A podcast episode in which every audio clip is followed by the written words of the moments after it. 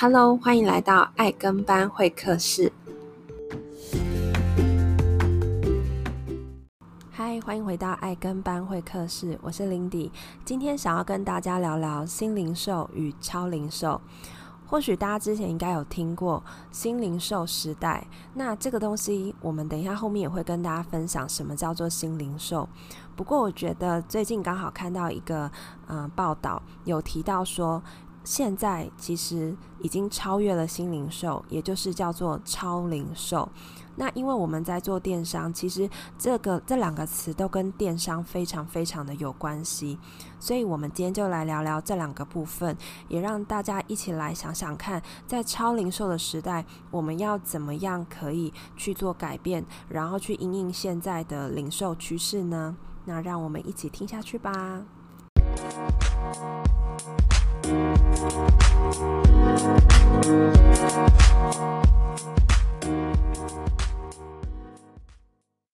好，那让我们先来聊聊“新零售”这个词。在二零一六年的时候，这个名词被提出来，它其实在代表的是说，在这几年来，我们的消费者的生活形态跟购买行为有了非常大的改变。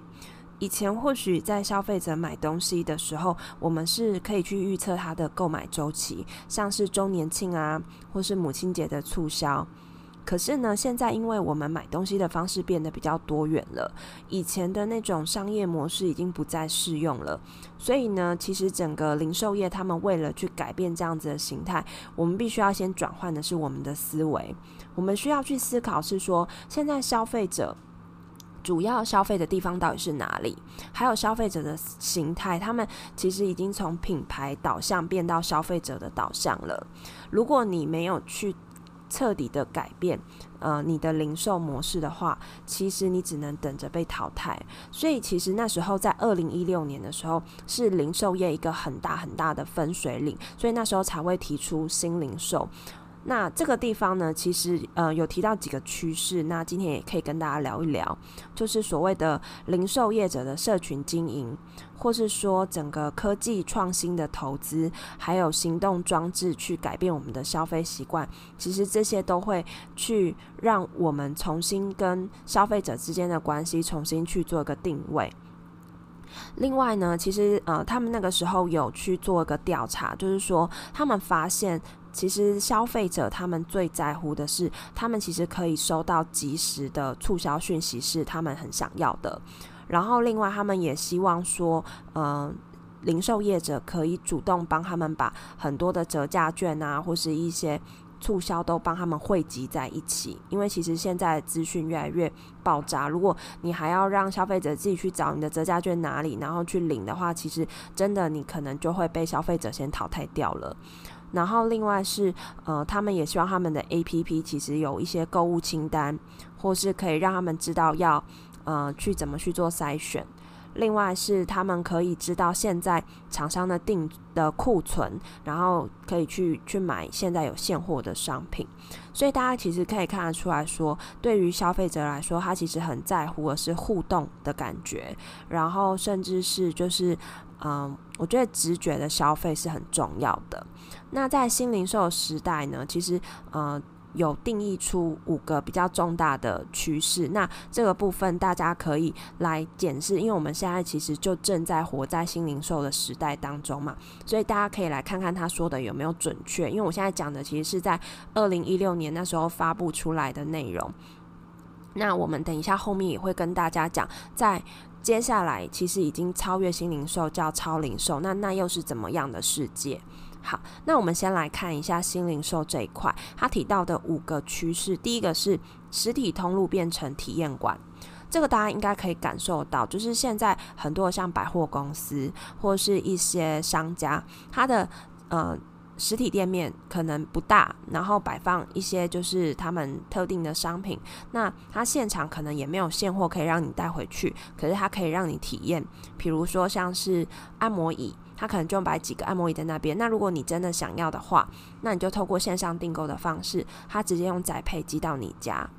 那像我知道，像日本有一些百货公司，他们现在也慢慢从一般的店家改成体验柜，呃，让消费者可以透过亲身去体验、摸到、看到，甚至是吃到，决定他要不要，呃，去购买这类的商品，这样子。好，第二个的话是联网装置，让你更懂消费者。这部分我不知道大家知不知道，之前苹果有发表一个无线通讯传输方案，叫做。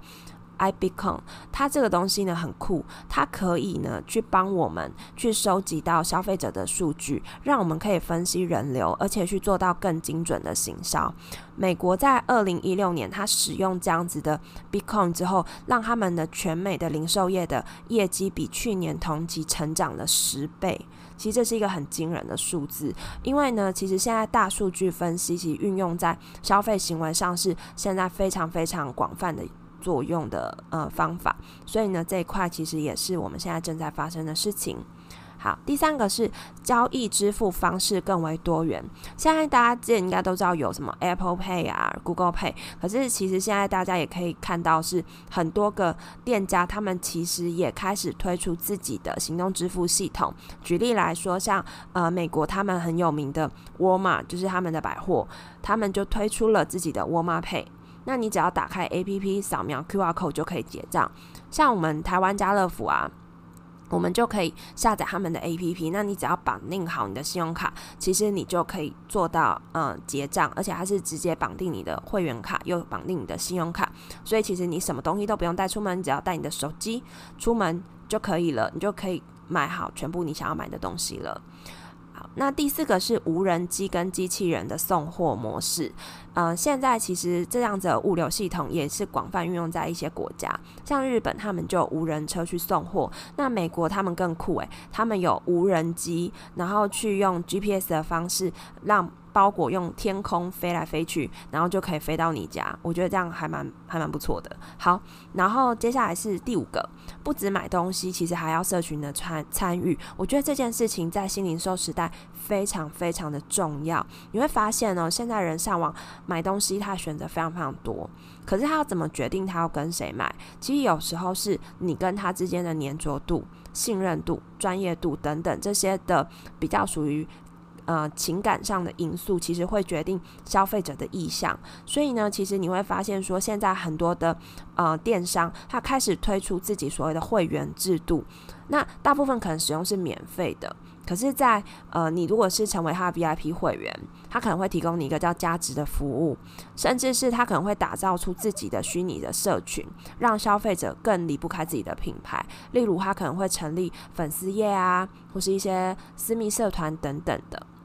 好，那我觉得啦，就是其实有一些数据也指出说，有七十五 percent 的消费者他愿意呃向朋友推荐他的呃买东西的喜欢的品牌，或是他是去哪里买东西的。就是我我觉得大家其实人啊都有分享的。心，就是当我们今天真的遇到一个不错的购买的地方，或是我们的消费体验是好的时候，其实我们是很愿意分享给周遭的朋友的。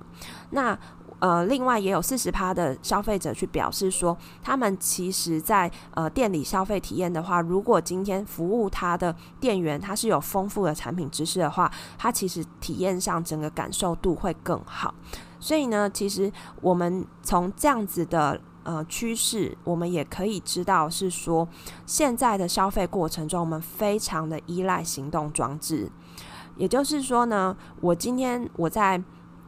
买东西的时候，如果他今天这个是可以透过网络上去做一些更简单的操作，或是说他今天很多的店面现在其实是实体结合线上的方式的话，其实消费者会更愿意的去做消费的行为。而且现在的消费者很喜欢在社群媒体上去发表他们的评论，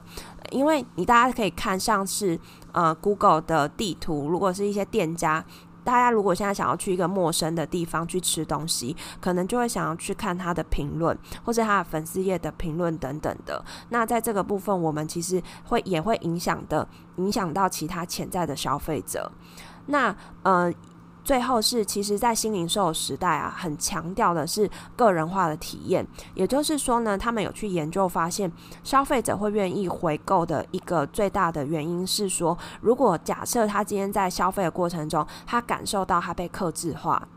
就是呢，他有觉得说，哎，今天这真的是很人性化，然后而且是为我而设计的，然后我有个人化的体验，一对一的销呃零售的感受的话呢，他会愿更愿意再来回购，或者再回到这个网站，因为他会觉得说这网站好贴心哦，或是这个呃零售的店家很贴心。那其实呢，他们也有讲到，就是在今年二零二零年的时候。客服跟消费体验将会超过价格跟产品，也就是说，其实。以现在的客人，我自己实务上接触到的感觉，就是说，对客人来说，其实价格真的不是首要的考量了。因为其实大家对于价格大概都有一定的概念，就是不会因为说这个东西特别便宜就很冲动的买下它。因为其实大家现在也都知道，其实很多东西便宜没有好货，或是你今天花了这个价格买这样子，就是很便宜的价格买到一个东西，其实你自己心里也大概有心理准备，觉得说这样子的质量可能并不会到很好，所以呢，其实现在的消费者相对的来说，他比较追求的是客服跟消费体验。客服的意思其实是包含的是购买前的咨询跟购买后的服务。像其实我自己也常常接受到客人的一些买买完东西之后，他的可能他觉得诶，跟他想象中的不太一样。或是呃，诶、他错估了当初想的大小了。比如说，他想要买一个锅子，可是他以为他只要买十八公分的平底锅就好了。结果没有想到，他拿到十八公分之后，才觉得，呃，怎么这么小？他想要再去做退货的动作。所以，如果他在做退货这个部分，他的感受度是好的。就比如说，他的退货非常非常的简单，也不啰嗦，也不会跟你在那边 argue 之类的话，那其实消费者他会觉得，那他以后可能会愿意。更来跟这个店家买东西，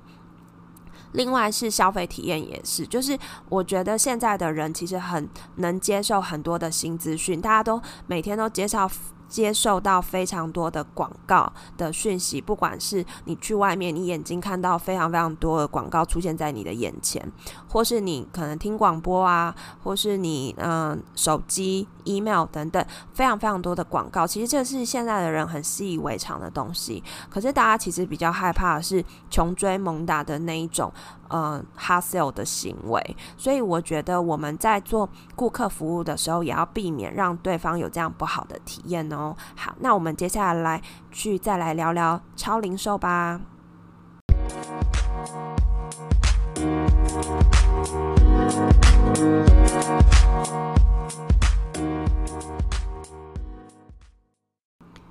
OK，大家刚听完新零售之后，我不知道大家的感觉是什么？因为新零售呢，它其实就在讲我们现在正在经历的一切，我们现在的消费形态。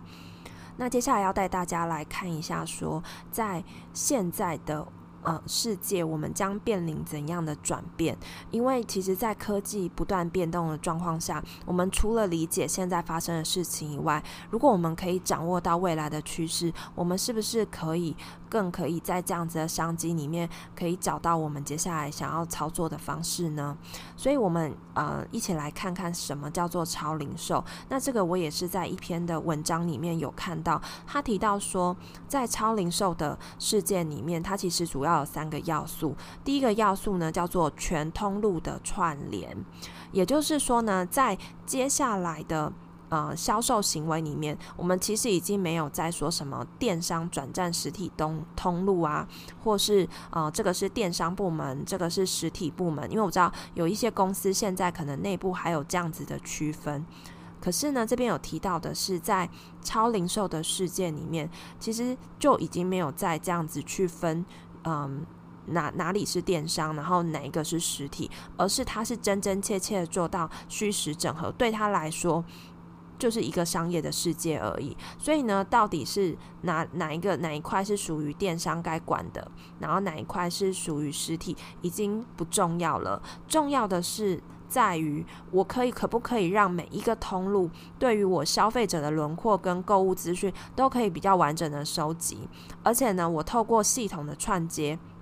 我可以让我不同的通路资讯可以达到一个很完整的整合，因为其实现在是大数据的时代，是你只要能掌握更完整、更关键的资讯，其实你才能更精准的去做到你的行销，甚至是你的研发的部分。所以在这一块呢，嗯、其实现在的很多的业者都会使用一些的。呃，AI 的系统，像是 POS 或是 CRM 等等的系统去做整合外，其实我们应该是我们的心态也要去做到，是说我今天应该是要达到是今天我不管是怎么样的。呃，商业形态，我应该可以共享我的情报，然后我可以共同的去做行销，共同的去做配送，因为这样这也是会牵扯到物流的部分，所以呢，这一块也是现在很多大型的呃公司正在做的转变哦。好。第二个部分是 AI 驱动数据的价值，也就是说，这个地方我们其实可以不断看到大数据还有 AI 这些，嗯，去帮我们处理很大量、很大量的资讯，因为这些资讯都是我们所有零售商最重要的资产。那在现在超零售时代，其实我们消费者其实也很习惯说，哦，我今天可能想要在网络上买东西，比如说我我平常可能是去家乐福买卫生纸，那我现在知道家乐福有电商之后，诶，我可能突然想一想说，那不然我今天不想出门，我就在家乐福的网站上买一买，反正家乐福有一个很棒的是，它可以指定配送时间，所以我也可以去掌握它会送来我家的的行程这样子。那另外是说，我也可以透过 AI 的技术去及时的去分析我现在线上跟线下不同的通路之间的消费行为，然后我重点是我要去带来所谓的个人化的购物体验。那在这样子的过程中，其实我们更可以去建立我们的消费者模型。像大家知道的，呃，像生活市集、松果购物，他们都是来自于创业家兄弟这个集团。他们很厉害的事情是，他们可以透过收件者的姓名去来判户用判别用户的性别，我觉得这一块真的还蛮酷的。虽然不能就是达到百分之百的判别，可是我觉得至少可以做到初步的筛选。那这样就可以去更精准的去区分说我今天购物的喜好。所以如果你有下载生活市集的 APP 的话，你可以进去的时候，你可能就觉得，诶，它怎么跳出来都是我可能真的最近想要买的东西。它已经可以。它已经不是说把你过去的消费去做呃筛选，就是可能你过去有点选过这些东西，它重复的跑出来，不是，它是可以预测你未来的消费行为了。然后接下来是在某某的购物，像他们自己也有去让他们的仓储啊，或是一些物流上面，去让他们的商品的配送可以更有的效率。好，那接下来第三个要素就是体验优先，其实就是我们刚刚前面讲的，在在新零售时代，其实也很强调体验，可是，在超零售的时代里面，其实呃，体验的的消费其实是更为迷人的。也就是说呢，在呃，货物不仅只是提供我们实体的实实体的商品，可是呢，我们如果有办法让消费者他自己在呃，想象中的情境可以去实现，比如说大家知道现在不是有 VR 吗？就是他可能戴上一个眼镜，他其实就可以去看到他呃想要的那个东西的模样，甚至是去体验到那个处于呃位在那个情境中。比如说我今天想要买一套系统家具，那可能我根本没有办法去想象那个东西到底在我家会是什么样子。那现在如果我透过 VR，我是不是可以更能去置身在那个场场景下，然后去真的去体验这样子的消费行为，去体验那个东西实质上给我的感受。所以呢，其实现在的体验行为其实也是越来越多，然后甚至是呃，现在不是有很多那种点数嘛？就是我觉得，嗯、现在越来越多个平台都有自己的点数，或是我们讲英文叫 coin，就是什么什么币啊。就是可能是从虚拟货币衍生过来的那种概念吧。就是现在很多个平台都有自己的点数系统，去希望可以让消费者的那个嗯粘着度变高。不过呢，因为其实现在的顾客啊，其实也不会跟你就是只是因为你有那个币而去粘着在你那边。其实现在更强调的是异业结盟。所以大家如果有发现，就是像现在有很多的那种导购式网站，它就是串联很多个网站的平台，然后让他们所有产生的回馈全部回馈到同一个账户。像这样子的模式，其实会在接下来会更为的呃受到消消费者的喜欢，因为如果你只是单一个呃平台产生的那样的点数，或是嗯、我们所谓的 coin 的话，其实不是真的很能留得住消费者，因为现在大家的选择在越多越来越多，而且你一个平台你也不可能提供到非常全方位的服务，所以现在的异业结盟还有导购式的网站是现在一个很大很大的趋势。好，那我觉得啦，其实，在呃超零售的部分呢、如果我们来看的话，其实就是在二零一五年、二零一六年一开始是新零售，开始从亚马逊帮我们去打造一个呃网络。就是他原本是网络书店，然后他去开了实体书店，所以这个地方开始做到虚实整合的部分，然后开始就是有什么沃尔玛、阿里巴巴啊，很多的公司开始去做这些的领头羊的行为，然后在二零一八年，慢慢的大家开始转变成超零售，开始导入了很多的人工智能啊，然后开始去做呃，不是只有。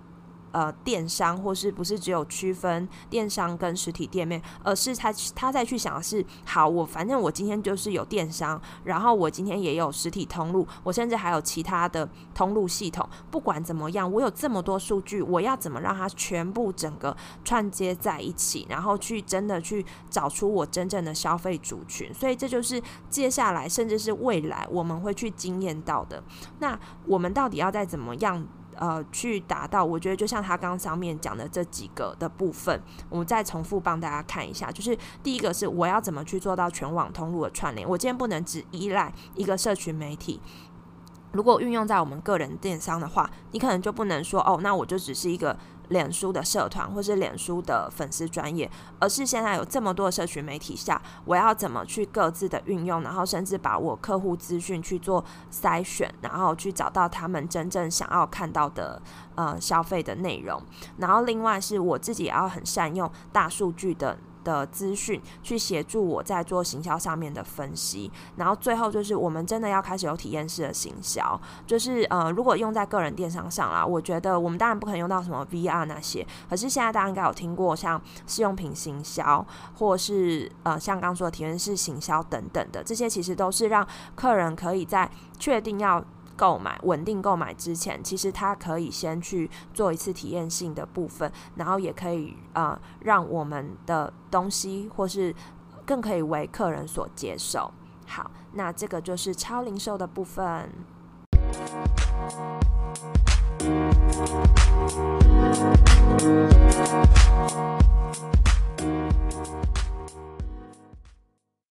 好耶！希望经过今天的分享，可以让正在经营电商的你有不同的思维，甚至是可以开始去调整一下自己现在的经营方式。那其实就像之前提到过的，在电商的世界里面，没有分什么老鸟跟菜鸟，而是谁可以掌握最关键、最新的资讯，谁就有机会拿下商机。所以呢，不管过去的你做得怎么样，或是你还没有开始，都没有关系，因为呢，这个就是科技迷人的地方。我觉得在科技的时代里面呢、我们只要去愿意去调整，愿意去学习，让我们可以接受更多更广的资讯，并且是做对的事情，我相信你就可以在这一波的浪潮里面去抢得一份商机哦。那希望大家会喜欢今天的内容，如果喜欢的话，可以帮我按订阅，也可以分享给周遭正在经营电商的朋友。那我们下次见喽，拜拜。